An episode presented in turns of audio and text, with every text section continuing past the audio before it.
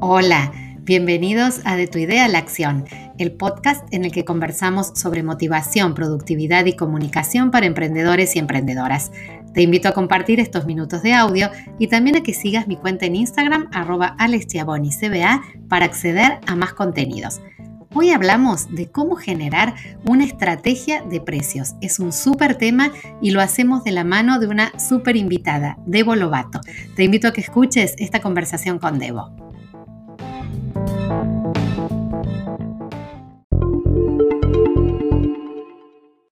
Hola Debo, bienvenida. Te agradezco muchísimo que estés participando en este episodio del podcast para ayudarnos a todas las emprendedoras, a todos los emprendedores a pensar en nuestras ventas y en nuestros precios.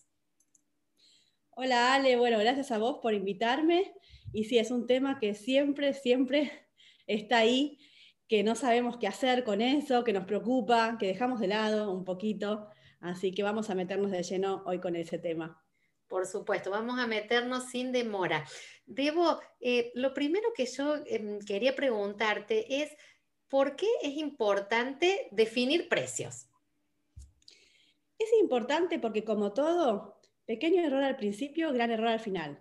Muchas veces uno arranca con un precio, te va bien, y después eh, cambia tu estructura de costos, porque no, en verdad ese precio lo fijaste teniendo costos incorrectos, o mejor dicho, sin tomar costos, ciertos costos, y te dio un precio que la gente compraba. Ahora, después esa estructura cambia porque de pronto contratas a alguien, o tenés que alquilar un lugar, o te pasan de X cosas que cambia, y entonces vos ya eh, con esos números no, no te da el negocio. Entonces tenés que subir los precios y resulta que tu público no soportaba ese aumento de precios. Entonces hay que definir el verdadero costo antes y cuánto es lo que el cliente está dispuesto a pagar a priori. ¿sí? Después, obviamente, que el precio tiene que ser ajustado, más si hay inflación y demás, pero conceptualmente que esté bien definido desde el inicio. Para definir un buen precio desde el inicio, ¿qué tenemos que tener en cuenta? Bueno, tenemos que tener en cuenta tres perspectivas fundamentales. Son todas importantes, no hay que descuidar ninguna de ellas, pero la más importante es la del cliente. Pero voy a empezar por la más común, la que tienen en cuenta todos, que es la de, la de los costos. La gente habitualmente mira sus costos y dice, bueno, yo tengo 100 de costo, quiero ganar 50, 150. Bien. Entonces miran sus costos, ponen un precio que a ellos les parece y tratan de convencer al público de que compre ese precio, sin saber si el público estaba dispuesto a comprar a ese precio o no. Ese es el primer error, que no sabemos si el público está dispuesto. Y el segundo error es que generalmente en esos costos, los únicos costos que están tomando son los variables. Es decir, quien vende una torta sabe perfectamente cuánto le costó hacer la torta y nunca va a vender por debajo del precio que le costó hacer la torta. Pero se está olvidando de que tendría que tomar las horas de una pastelera, que eh, probablemente tendría que tomar, aunque sea un porcentaje de un alquiler de un lugar o algo. Hay muchos otros costos fijos, generalmente son los fijos los que no estamos teniendo en cuenta. Entonces, después crece y tiene muchos pedidos y tiene que contratar una pastelera y ya los números no le dan y es donde la torta que valía 500 ahora vale 800 y la gente no se la compra. Entonces, esos costos fijos hay que tenerlos desde el principio marcados. Y yo siempre digo que el sueldo emprendedor tener en cuenta tu propia asignación. Bien, esa es la perspectiva de los costos.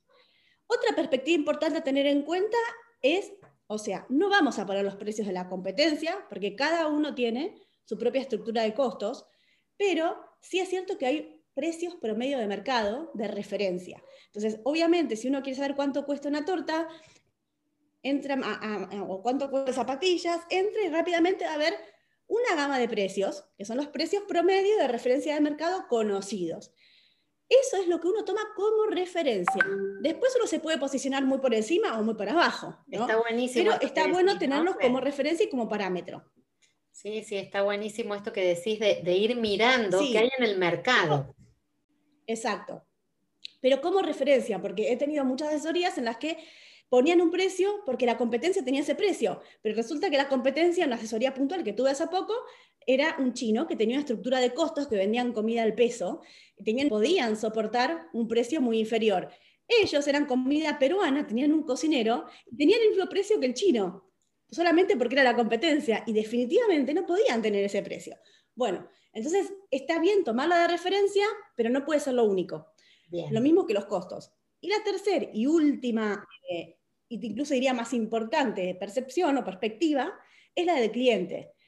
Averiguar cuánto el cliente estaría dispuesto a pagar por mi producto o mi servicio. Lo ideal sería eso y después ir para atrás. Todo servicio que se adapte a lo que el cliente está dispuesto a pagar y ver cómo yo con mis costos me adapto a eso. Ese sería el mundo ideal. En la realidad eso no sucede. Tenemos que tener en cuenta nuestros costos y multiplicar por un número. Bueno, pero ese número por el que voy a multiplicar, que sea tomando en cuenta lo del cliente. Entonces, muchas veces miren los casos como ciertos teléfonos, los, los iPhone y demás, son teléfonos que, y así un infinidad de productos que se venden a un precio muy superior a lo que podría ser otro teléfono similar.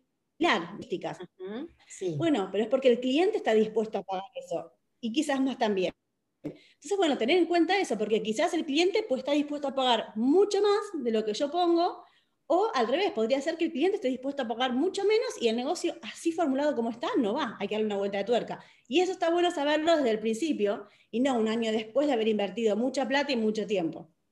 Está buenísimo. Esta, Esas son las tres perspectivas más importantes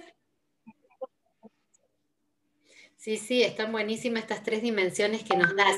Y, sabes también qué, te quería preguntar, porque vos trabajás mucho con la psicología de los precios, sos una experta en esto, pero ¿qué pasa en la psicología del emprendedor? ¿Por qué nos cuesta tanto ponerle precio, ponerle un valor, valorar lo que eh, hacemos? Ahí eso súper pasa, sobre todo en productos artesanales.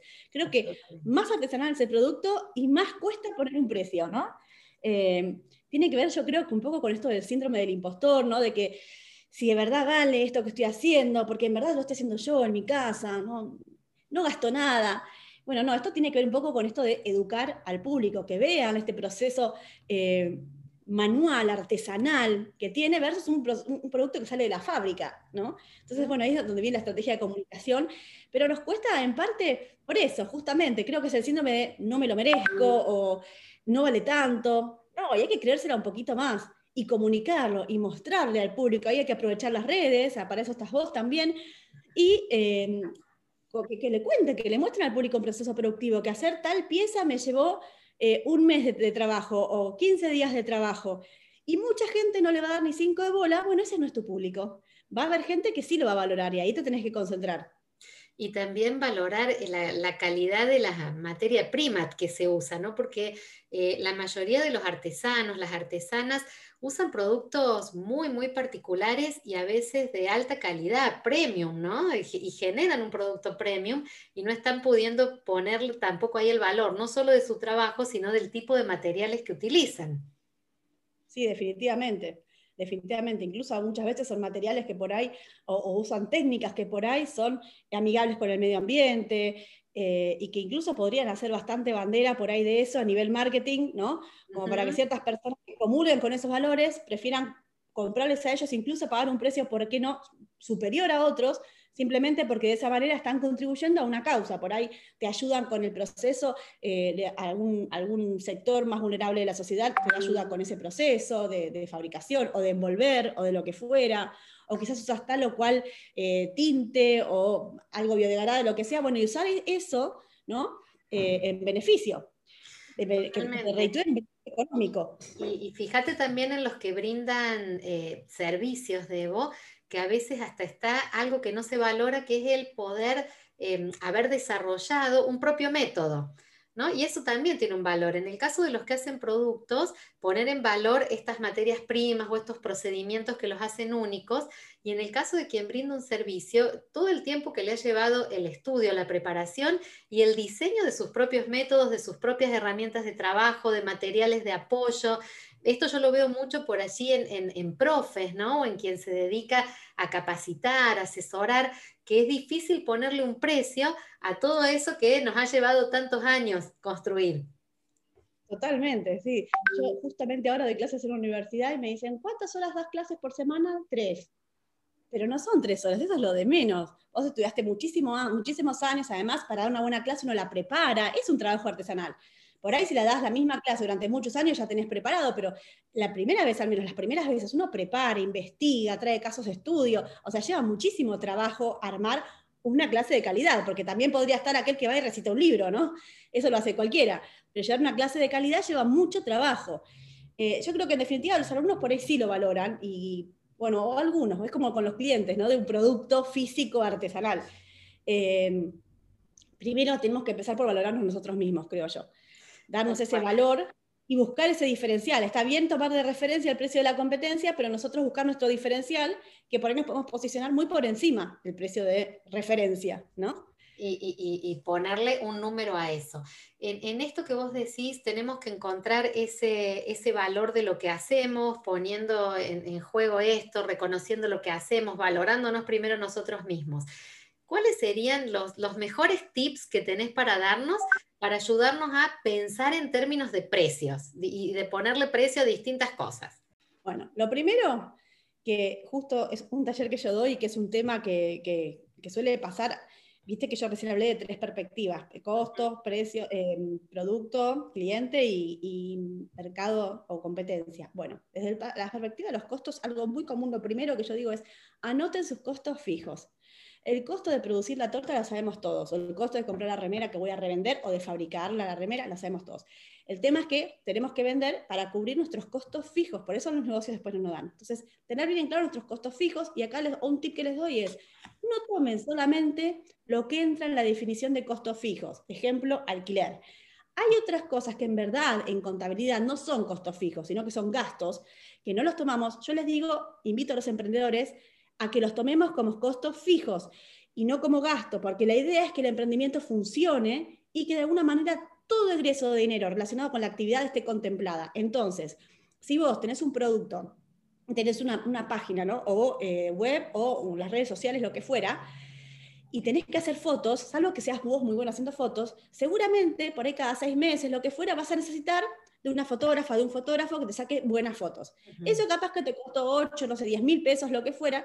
Bueno, y capaz que cada seis meses lo tenés que hacer. Entonces, ese gasto que uno habitualmente no cuenta en el precio del producto, tratemos de meterlo como si fuera un costo fijo. De última hacemos un pequeño prorrateo y le ponemos mil pesos a cada mes, porque es algo que va a volver a pasar. O si de pronto, por algún motivo, tercerizamos un diseño de la página web o lo que fuera, nos costó 10 mil pesos, bueno, tratemos de poner mira a cada, mes, y así hay infinidad de, números que salen y que son los que después hacen que no, no nos dé el número final con el, con el precio. Entonces, tengámoslo en cuenta, son gastos en verdad a nivel contable, pero para los emprendimientos tengámoslo en cuenta como costos fijos. Eso por un lado. Y después hay truquitos, hay formas de presentar las cosas para que parezcan eh, más o menos según lo que queramos transmitir, ¿no? Hacer más eh, atractivo el precio. Claro, exactamente. Por ejemplo, eh, dependiendo ¿no? de que el tipo de compra que se trate, porque si yo por ahí vendo cunas para el bebé recién nacido, ¿no? o, cunas de eh, Catres o, los Moisés, algo de bebé recién nacido y demás, probablemente esa compra va a ser una compra, como decirte, emocional, ¿no? Una compra que se hace con el corazón porque vas a recibir a tu bebito y qué sé yo, y entonces esas compras deberían ser compras más bien placenteras y ahí se usan más los números redondos, porque la gente quiere un proceso sencillo, no está usando mucho la razón, es más el corazón con lo que está comprando. Entonces ahí ponemos números redondos, mil, dos mil, bueno, veinte mil ahora, en fin, lo que fuera. Ahora, por ahí para compras ya más racionales, ¿no? Yo tengo que comprar una cama, no es la cuna mía, una cama para mí, o tengo que comprar, bueno, cualquier cosa, ropa, lo que fuera. Eh, entonces, los números aleatorios digamos, 196, ¿no? 1234, eh, esos números nos hacen pensar de manera más racional, nos hacen, estamos haciendo una compra de manera más racional y creemos que ese número tan específico tiene que ver con alguna razón y sentimos que hacemos compras más inteligentes. Entonces, eso sale de algún cálculo, que obviamente sale de un cálculo esto que vos nos estás contando, pero el número nos da esa percepción como consumidores. Al cual. En ese cálculo probablemente podría haber costado 20 pesos más o 20 pesos menos. Pero que quede bien aleatorio. En general no va a terminar nunca en cero, ¿no? 1243, cosas así. Bien. Y después tenemos el tipo de compra en el que uno quiere comprar barato, ¿no? Entonces por ahí vas al supermercado y tienes que comprar repasadores para, para la cocina que te importan tres pitos, si es bueno, si querés un repasador que cumpla la función y punto. Entonces, ahí queremos buscar, queremos comprar barato. Entonces, hay ciertos tips que te ayudan a que se vea barato. Entonces, por ejemplo, los números con, eh, eh, con decimales y los números aleatorios con decimales. Por ejemplo, 16 con 54, ¿no? 193 con 22.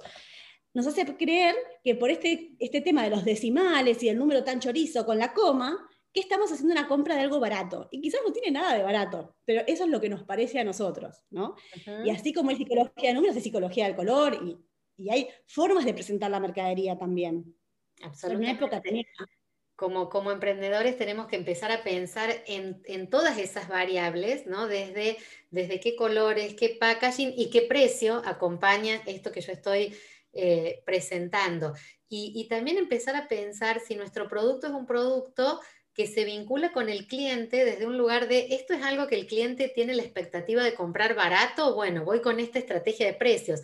O esto es algo, lo que yo hago es algo que el cliente compra desde la emoción. Mi producto conecta desde ahí. Bueno, puedo ir con otra estrategia de precios entonces tener en cuenta estas distinciones que vos nos haces, eh, porque a veces un emprendedor no tiene una gama de productos para atender al que quiere comprar barato, al que se conecta desde la emoción y al más racional, sino que su producto encaja más con un tipo de cliente o con una intención de compra. Totalmente. Y también, ayudando a los números, también hay maneras de presentar los números que también nos dan un efecto visual distinto. Por ejemplo, han habido un montón de experimentos que han hecho, ¿no?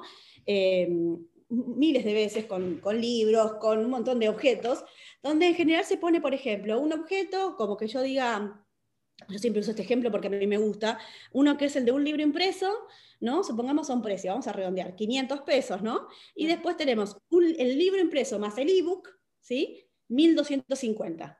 Bueno, la mayoría de la gente, generalmente, con cualquier eh, producto que utilices eh, para hacer este ejemplo, toma el más barato porque es mucha la diferencia y van por el de 590. Ahora, otra manera de presentar lo mismo, si vos querés impulsar la venta del el libro impreso más el ebook de 1250, lo que se hace es agregar una tercera alternativa en el medio. Entonces tenemos el libro común, 500 pesos, habíamos dicho. El libro impreso más eh, el ebook a 1250 y en el medio vamos a agregar solamente el ebook 1250 o 1200. Entonces, la gente al tener tres alternativas, y siendo que las últimas dos son muy parecidas, porque en precio tenemos 1200 contra 1250, en uno tenés el ebook solo y en el otro tenés el ebook más el libro. Entonces, la gente ahí, el 85% de las personas han seleccionado la opción más cara porque sienten que es una compra más inteligente. Dicen, por 50 pesos más me llevo las dos cosas.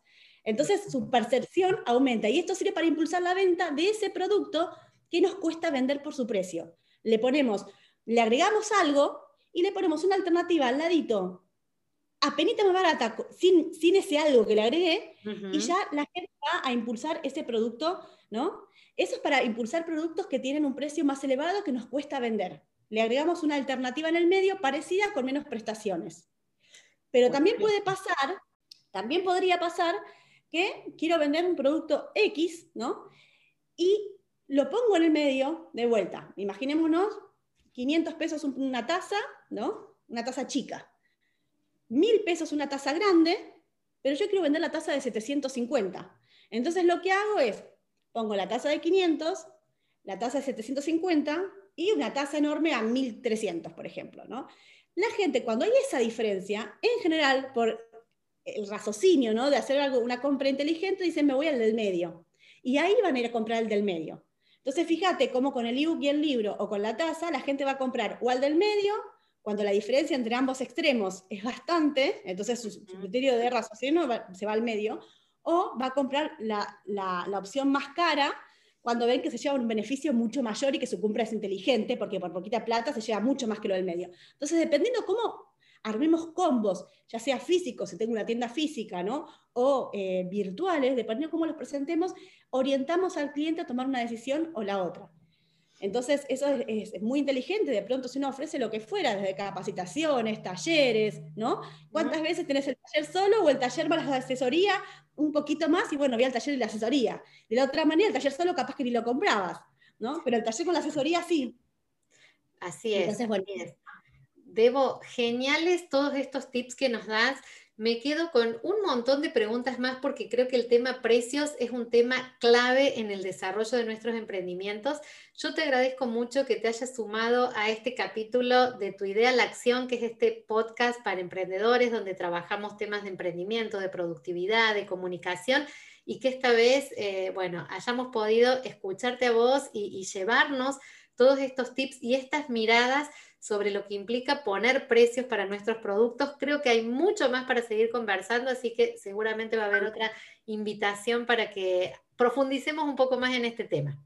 Buenísimo, Ale, muchas gracias por invitarme y espero que sí que les sirva a todas las emprendedoras que están escuchando este podcast. Eh, recordanos tus redes, ¿dónde te podemos encontrar, Debo? Sí, principalmente en mi Instagram, que es arroba debo.lobato, con B larga, las dos veces. Buenísimo. ahí están todos mis datos de contacto. Ahí seguramente quienes están escuchando el podcast empiezan ya a buscarte porque en tu Instagram también hay mucha info sobre este tema que hemos conversado hoy, aparte de otros temas. Un abrazo, muchísimas gracias y nosotros seguimos conectados para un próximo episodio de Tu Idea a la Acción.